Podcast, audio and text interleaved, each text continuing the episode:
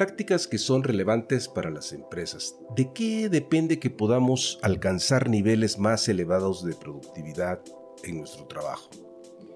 ¿Cuáles son algunas prioridades que podríamos establecer para utilizar sabiamente el tiempo? Les saluda Armando Peralta en un nuevo episodio de Prácticas Empresariales. Sean bienvenidos. Leyendo la columna semanal de Barleby que aparece en la revista británica de Economist, encontré la referencia de una chica australiana, Amanda Ember, que cuenta con un podcast How I Work y que está catalogado como el podcast número uno de negocios de aquel país. Gracias a las múltiples eh, entrevistas que ha realizado Amanta durante, pues, estamos hablando un poco más de tres años, y cuya profesión es psicóloga organizacional, logró amalgamar un conjunto de estrategias que cualquiera de nosotros puede considerar para mejorar, diríamos, nuestra productividad de trabajo y estilo de vida. Esto la ha llevado a publicar recientemente un libro con el título Time Wise, que según Parleby contiene verdaderas pepitas de oro. La autora arranca su obra planteándose una pregunta, ¿será que las personas triunfadoras utilizan su tiempo de manera diferente a como lo hacemos el resto de los mortales? Tal vez sí, pero también es cierto que muchos de ellos cuentan con personas a su alrededor que les auxilian con una y muchas tareas, mientras que nosotros tenemos que hacer una y muchas tareas por nosotros mismos, ¿no? La realidad es que cada día estamos más abrumados por el trabajo en una dinámica que se torna compleja. Se estima, según organismos internacionales, que el promedio del número de horas invertidas en el trabajo se han ido acrecentando la cantidad de chats, correos y videoconferencias crecen y el tiempo que demandan también. La autora, después de tres años con el podcast y más de 150 entrevistas, llega a dos grandes conclusiones. Por un lado, las personas de alto rendimiento tienen una forma diferente de abordar su día. Y dos, sus estrategias te pueden ayudar a mejorar tu productividad y la forma en que trabajas sin importar si eres un director ejecutivo, o padre de familia, estudiante o alguien que intente mantenerse al tanto de la vida. Con el propósito de ir conociendo en parte estas estrategias y tácticas que ella ha identificado, dedicaremos este episodio a revisar un total de 15 cápsulas con la idea de que cada quien pueda tomar lo que considere interesante. Vayamos al tema, estamos listos y comenzamos. Prácticas Empresariales Podcast. Un espacio dedicado a ti. En cada episodio abordaremos temas de negocios, tecnología y emprendimiento que de forma permanente son motivo de análisis, reflexión y discusión.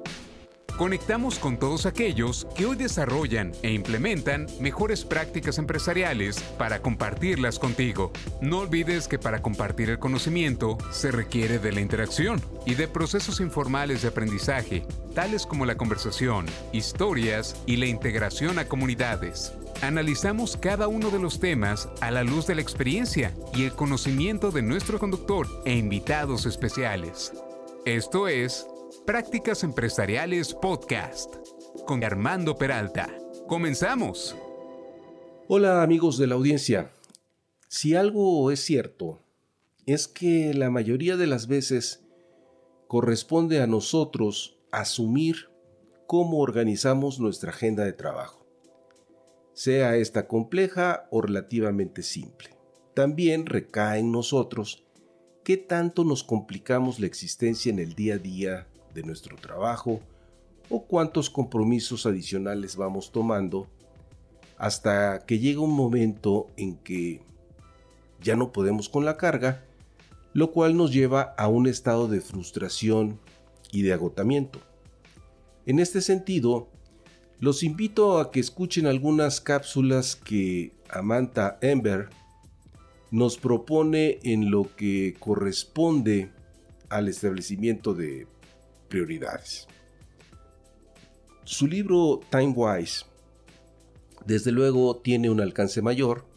Sin embargo, en este episodio únicamente nos referiremos al punto de prioridades. De las entrevistas realizadas a los expertos, Amanta eh, desprende siete categorías, siendo estas, en primer término, prioridades, cómo el mundo decide mejor a qué aspirar y a qué decir sí o no, que es lo que estaremos viendo hoy. Estructura, examinar cómo estos expertos organizan proactivamente sus días, semanas, meses y años. Eficiencia, la pila de trucos que ahorran tiempo. Enfoque, cómo las personas que más logran pueden desconectar las distracciones digitales y mantenerse enfocados en lo que importa. Reflexión, cómo los expertos han superado la autoconversación negativa y el síndrome del impostor. Conexión, cómo construir redes sólidas y lograr eh, conocer gente nueva y hacer conexión y hacer pues que las conexiones sean más fáciles, ¿no? Energía, estrategias que han utilizado los expertos para aportar alegría, gratitud y energía en sus vidas laborales. Veamos a continuación las distintas cápsulas que corresponden a la manera de ir estableciendo las prioridades. 1. Determina lo que importa. Muchas veces cuando iniciamos nuestra jornada de trabajo, arrancamos con la mejor intención de realizar un trabajo específico que necesitamos realizar y de repente la llamada de nuestro jefe nos interrumpe para atender algo que considera urgente.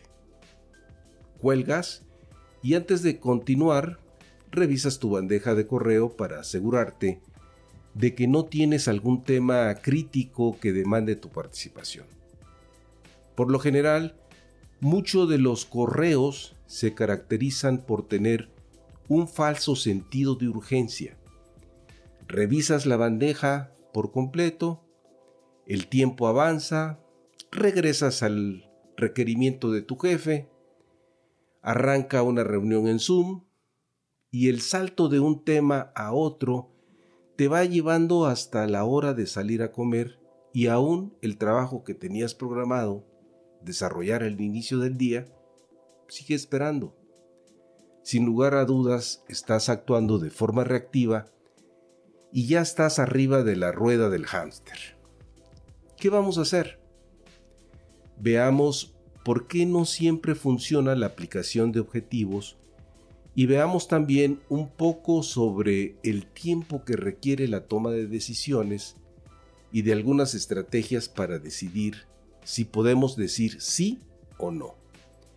El mejor ejemplo de que esto te está sucediendo es cuando la jornada de trabajo llega a su fin, tu pila de energía se agotó y el sentimiento de frustración que te invade es que un día más se te fue y prácticamente no avanzaste mucho. 2. El establecimiento de objetivos está roto. Así como se arregla para alcanzar el éxito necesitamos establecer objetivos y sobre todo que sean objetivos SMART. Al menos es la tradicional receta por parte de los grupos. Sin embargo, según algunos estudiosos, apuntan que la idea de establecer objetivos es defectuosa. El problema radica en que la sensación de logro se alcanza una vez que hemos alcanzado el objetivo y mientras luchamos por alcanzarlo, tenemos una sensación de fracaso. Aparte, el problema también eh, es que la sensación de logro dura muy poco. Y dura muy poco porque inmediatamente que hemos alcanzado el objetivo, ya nos estamos proponiendo un nuevo objetivo. Lo que se propone, más que establecer un objetivo, por ejemplo, escribir 100.000 palabras, es establecer un sistema de escribir 500 palabras cada mañana, lo cual si el sistema es alcanzable, se crea un autorrefuerzo en la medida que logramos todos los días y vamos observando cómo avanzamos generando satisfacción y motivación. Y al ser mayor esta última, la calidad también se incrementa. Existen autores que bajo este enfoque han publicado un sinnúmero de libros. El objetivo de largo plazo se convierte en una actividad diaria que conforme lo logramos nos llevará a producir el resultado. 3. Cómo los atajos mentales pueden ayudarnos a evitar el, el agotamiento.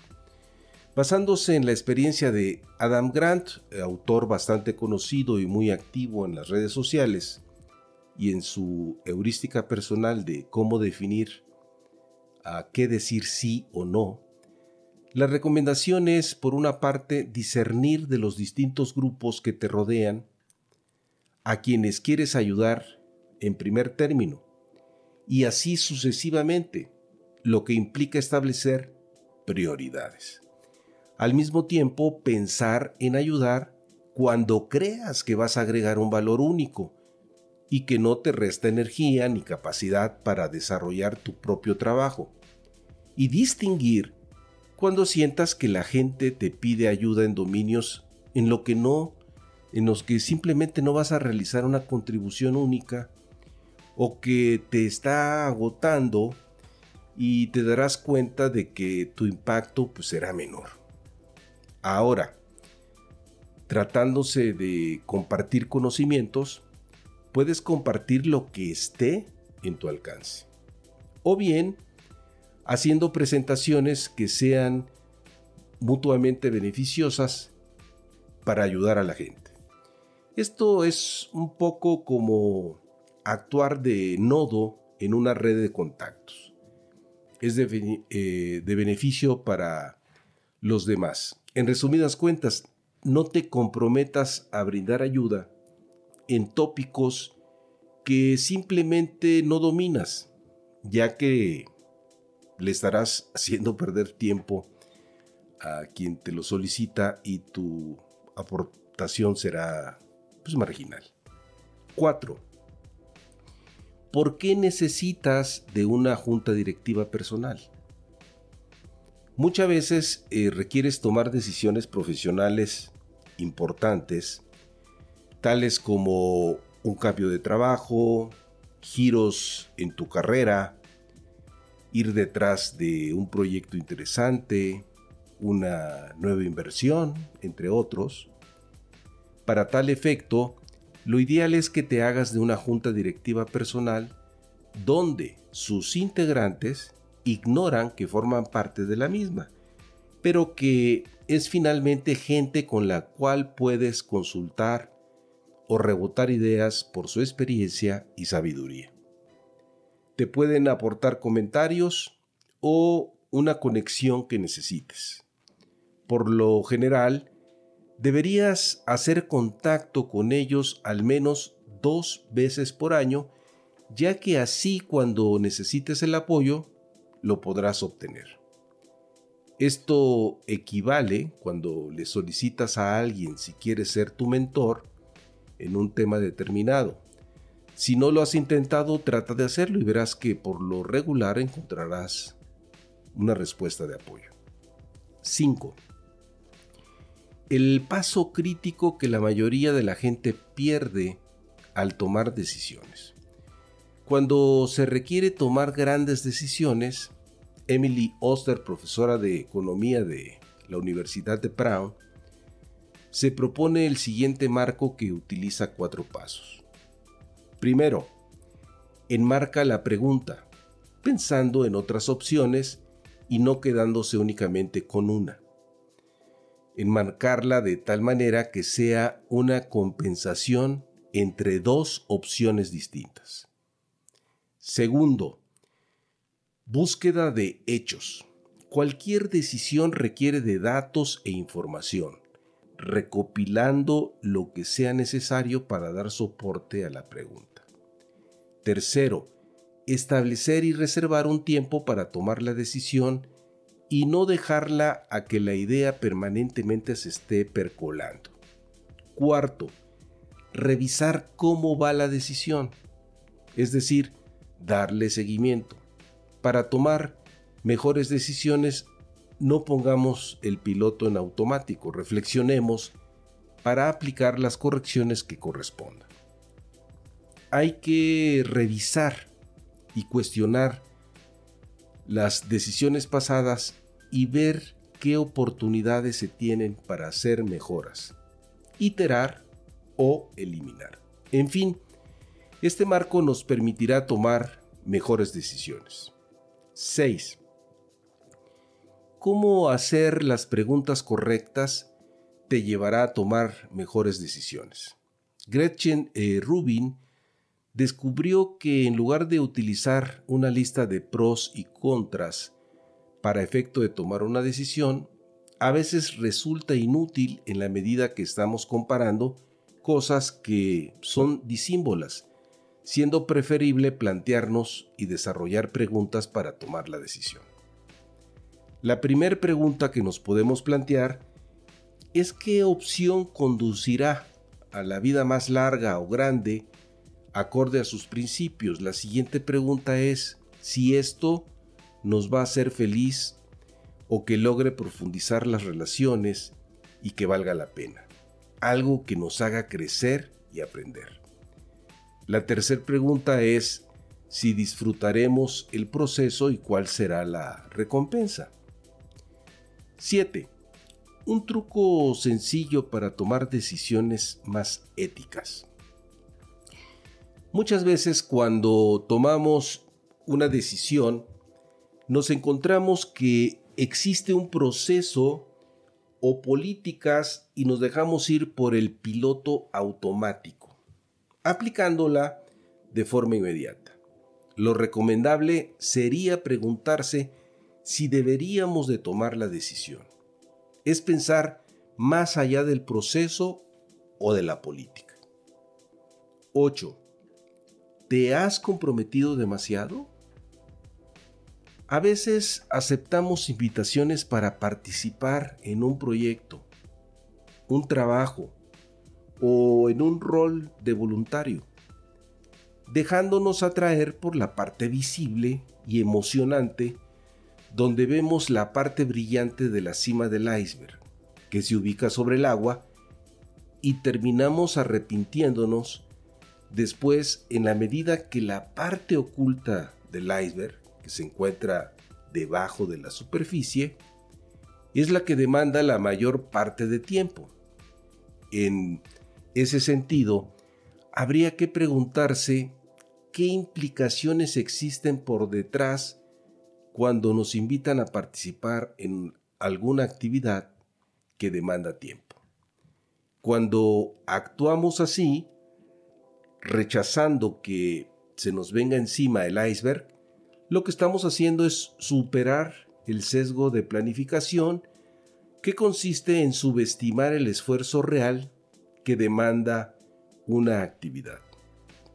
Por tanto, es recomendable mapear todas las tareas que implica el compromiso y cuánto tiempo demandará para decidir si participamos o no. Nuestra respuesta no debe ser una aceptación en automático. 9. Nunca vuelvas a arrepentirte de una decisión con esta simple pregunta. Cuando alguien nos extiende una invitación para hacer algo en un futuro lejano, nuestra respuesta por lo general es de aceptación. En parte porque nuestra agenda está prácticamente vacía y conforme se acerca la fecha, nuestra agenda está repleta de compromisos.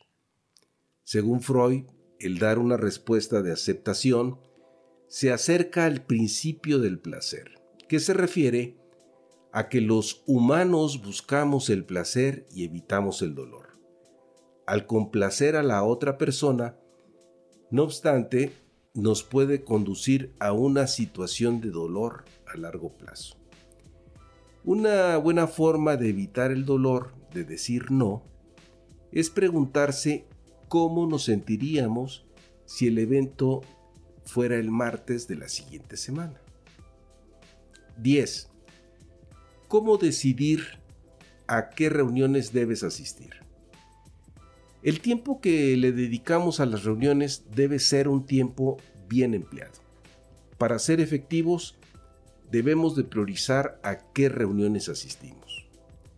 A veces, nuestro horario se extiende para poder realizar nuestras tareas que no pudimos desarrollar por asistir a reuniones. Muchas reuniones se llevan a cabo por costumbre más que por una necesidad específica, por lo cual terminan siendo pues tiempo perdido inútilmente. Tres preguntas resulta conveniente hacerse cada vez que aparece una reunión programada. ¿Esta reunión es necesaria para mi trabajo? me acerca a mi vida laboral ideal, me produce alegría o entusiasmo. Por cada reunión que asistas, pregúntate, ¿era necesario para mi trabajo? ¿Conseguí información que no podía haber aprendido leyendo algo? ¿Te ayudó a resolver un problema? ¿Se llegó a una decisión crítica? te hizo sentir más conectado con tus colegas? Si acaso eres el organizador de una de estas reuniones que no cumplen con lo señalado, elimínalas. Si eres participante, aclara con el organizador el propósito de tu reunión y si sientes que definitivamente la reunión no es necesaria, discúlpate y no asistas. Si la reunión no cumple con ninguno de estos criterios, lo mejor es no asistir. A veces se tiene la idea equivocada que las personas que acuden a las reuniones trabajan más duro. Las reuniones deben ser una forma de hacer tu trabajo y no asistir a ellas para estar revisando y actualizando el correo. Por 11. ¿Por qué necesitas luchar por el desequilibrio entre el trabajo y la vida privada. A veces no tenemos un equilibrio entre nuestro trabajo y nuestra vida privada. No caigamos en el falso dilema de encontrar un falso equilibrio, más bien busca lo que amas. Al cerrar tu semana, piensa en las actividades que te encantó hacer y aquellas que definitivamente odias. Así para la siguiente semana, haz un plan donde pongas más de las actividades que te gustaron y reduce las que definitivamente odias. Marcus Buckingham propone sobre el particular. ¿Podrías dejar de hacer las actividades que odias? ¿Podrías unirte a alguien a quien le encanta hacer lo que detestas y pedirle que lo haga? Incluso podrías ayudarlos haciendo algo que detestan pero que amas. ¿Podrías usar una de sus fortalezas para mitigar lo que detestas? ¿Podrías cambiar tu perspectiva y reformular la forma en que ves la actividad que aborreces? 12 cómo tener tiempo los viernes por la tarde. A veces, los lunes en la mañana en el trabajo es el caos, mientras se lucha con la infinidad de tareas a realizar en la semana que apenas empieza. Y recordar en qué parte nos quedamos cuando cerramos la semana anterior. Cuando vemos, ya se nos fue una hora. Lo anterior se puede evitar si el viernes, previo al cierre, se invierten 20 minutos para planear la siguiente semana. De la lista que se obtenga se puede organizar una lista de prioridades, agrupándolas en tres categorías. Trabajo, relaciones y asuntos personales. Si algo sobra, se elimina. Al terminar el lunes se revisan tareas pendientes del día siguiente con base a la lista semanal. Habría que evitar hacer, largas listas que luego no se atienden y terminan por hacernos perder el tiempo. 13. Un ritual diario para ayudarte a ver el panorama general.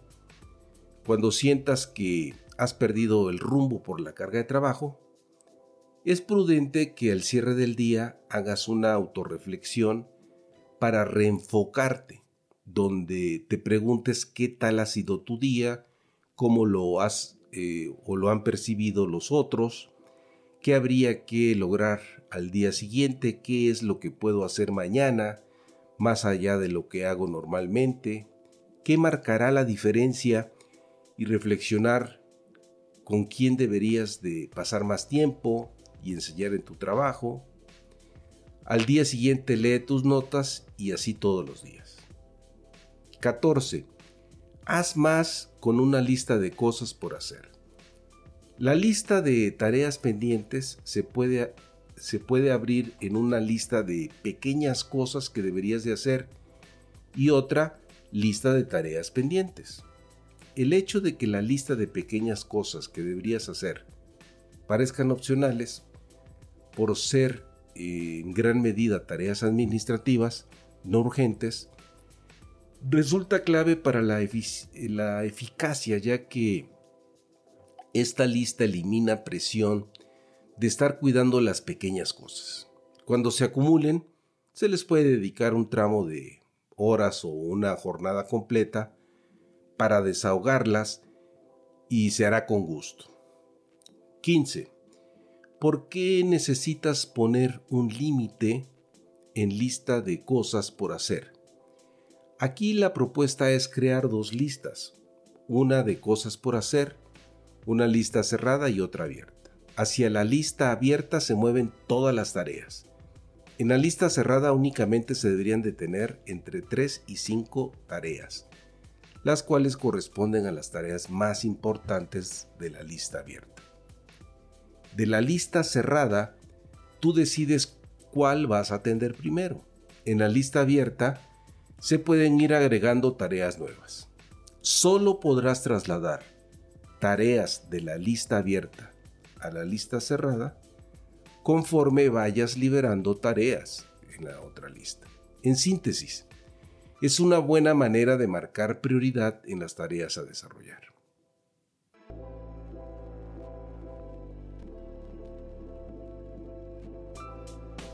Espero que de esta lista de prioridades algunas te resulten de interés y de utilidad, sobre todo, y que en parte encuentres respuestas a la queja recurrente de que una vez que la jornada concluyó, te quedes con el sentimiento de que no avanzas.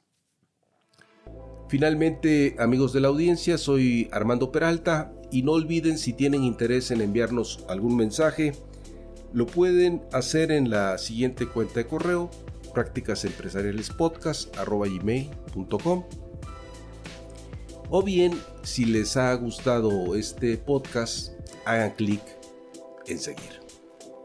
Recordarles que ahora este episodio lo pueden ver en YouTube o bien en las diferentes plataformas especializadas de podcast como Spotify, Apple Podcast, Google Podcast, entre otras.